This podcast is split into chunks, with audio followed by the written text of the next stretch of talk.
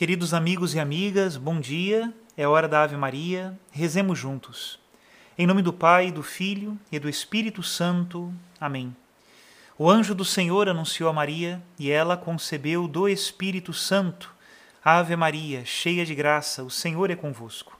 Bendita sois vós entre as mulheres, e bendito é o fruto do vosso ventre, Jesus. Santa Maria, Mãe de Deus, rogai por nós, pecadores agora e na hora de nossa morte. Amém. Eis aqui a escrava do Senhor, faça-se em mim segundo a vossa palavra. Ave Maria, cheia de graça, o Senhor é convosco. Bendita sois vós entre as mulheres, e bendito é o fruto do vosso ventre, Jesus. Santa Maria, Mãe de Deus, rogai por nós, pecadores, agora e na hora de nossa morte. Amém.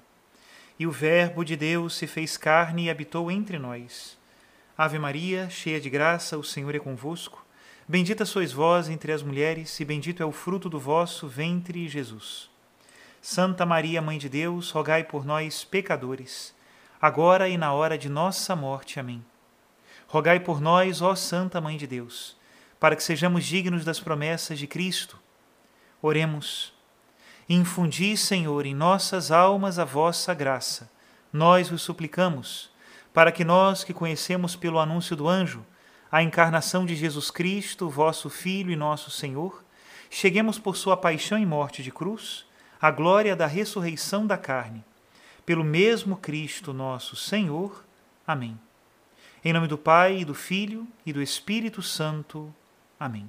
Queridos irmãos e irmãs, continuando então a leitura das catequeses do Santo Padre, o Papa Francisco, sobre a carta aos Gálatas, neste mês da Bíblia, em que nós aqui no Brasil Estamos justamente estudando a carta aos Gálatas.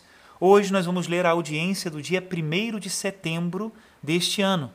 E o título desta audiência é Gálatas Insensatos. Leiamos o que nos diz o Papa Francisco. Irmãos e irmãs, bom dia.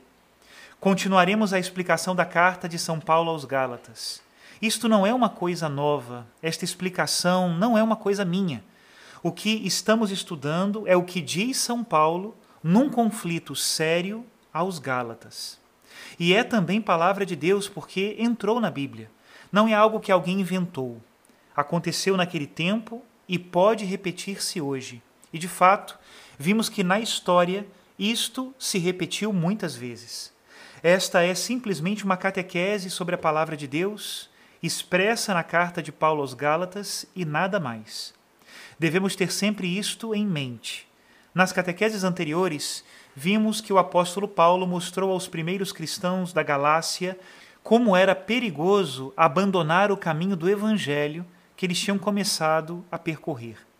Com efeito, o risco é cair num formalismo, que é uma das tentações que nos leva à hipocrisia da qual falávamos na semana passada. Cair num formalismo e negar a nova dignidade de cristãos que receberam a dignidade de redimidos por Cristo. O trecho que acabamos de ouvir dá início à segunda parte da carta. Até este ponto, Paulo falou da sua vida e da sua vocação, de como a graça de Deus transformou a sua existência, colocando-a completamente ao serviço da evangelização. Neste ponto, interpela diretamente aos Gálatas, põe-nos diante das escolhas que fizeram e da sua condição atual o que poderia anular a experiência da graça que tinham vivido. E os termos com os quais o apóstolo se dirige aos Gálatas certamente não são termos gentis. Nas outras cartas é fácil encontrar a expressão irmãos ou caríssimos, mas aqui não, pois Paulo está zangado. Diz genericamente Gálatas e duas vezes lhe chama insensatos, que não é um termo gentil. Estultos, insensatos, e podemos dizer outras coisas mais. Não o faz porque não são inteligentes, mas porque, quase sem perceberem, correm o risco de perder a fé em Cristo, que aceitaram inicialmente com tanto entusiasmo. São insensatos porque não percebem o perigo que é perder esse tesouro precioso, a beleza da novidade de Cristo. A desilusão e a tristeza do apóstolo são evidentes.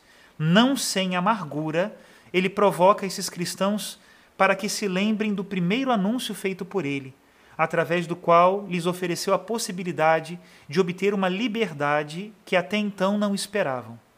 O apóstolo faz perguntas aos Gálatas a fim de despertar as suas consciências. Por isso ele é tão forte.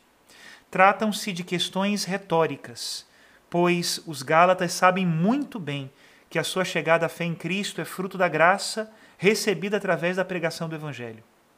Leva-os ao início da vocação cristã. A palavra que ouviram de Paulo se centrou no amor de Deus, plenamente manifestado na morte e ressurreição de Jesus. Paulo não conseguiu encontrar uma expressão mais convincente do que aquela que provavelmente lhes tinha repetido várias vezes na sua pregação. Já não sou eu que vivo, é Cristo que vive em mim, e a vida que agora vivo na carne, vivo-a na fé do Filho de Deus, que me amou e por mim se entregou.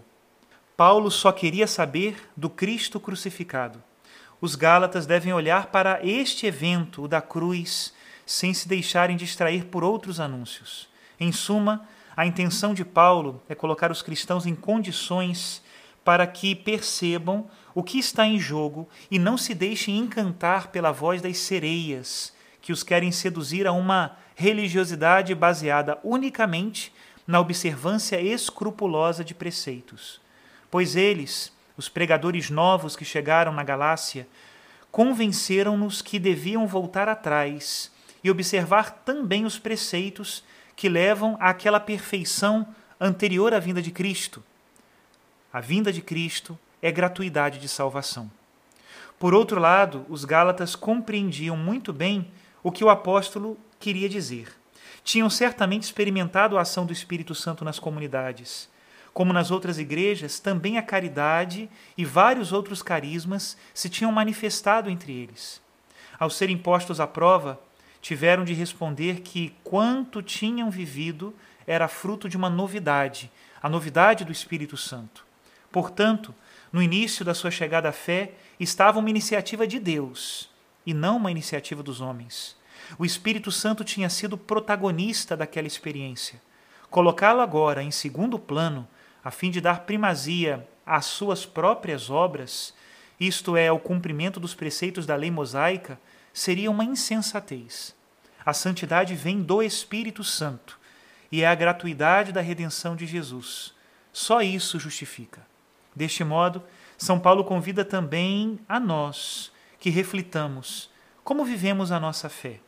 Será que o amor de Cristo crucificado e ressuscitado permanece no centro da nossa vida cotidiana como fonte de salvação? Ou será que nos contentamos com algumas formalidades religiosas para estar em paz com a nossa consciência? Como vivemos a nossa fé? Estamos apegados ao tesouro precioso, à beleza da novidade de Cristo? Ou preferimos algo que neste momento nos atrai mais, mas que depois nos deixa vazios por dentro.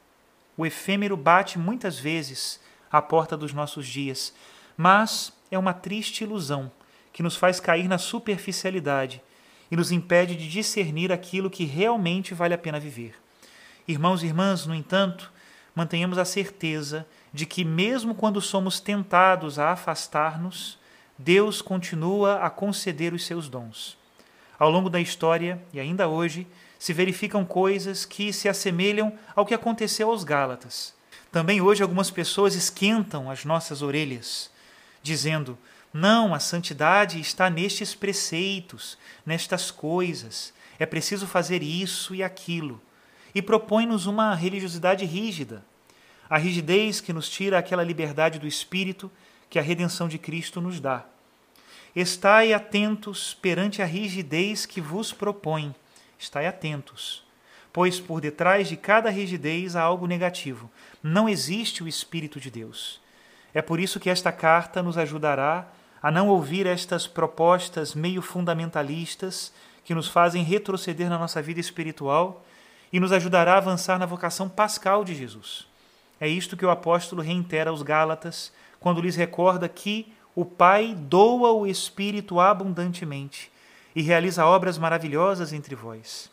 Ele fala no presente, não diz o Pai doou o Espírito em abundância. Não, ele diz doa, ou seja, não diz realizou, ele diz realiza. Pois, apesar de todas as dificuldades que possamos colocar a ação de Deus, inclusive não obstante os nossos pecados, Deus, ele não nos abandona, mas permanece conosco com o seu amor misericordioso. Deus está sempre próximo de nós com a sua bondade. É como aquele pai que todos os dias subia ao terraço para ver se o filho voltava. O amor do Pai não se cansa de nós.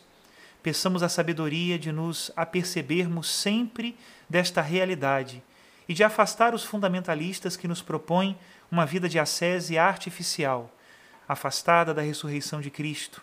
A ascese é necessária, mas a ascese sábia não é artificial. Até aqui a citação do Papa Francisco. A catequese de hoje é um chamado à autenticidade do testemunho.